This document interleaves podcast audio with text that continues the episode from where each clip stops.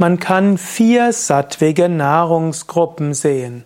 Die vier sattwige Nahrungsgruppen sind erstens Vollkorn und Vollkornprodukte, zweitens Hülsenfrüchte, drittens Salate und Gemüse, viertens Obst.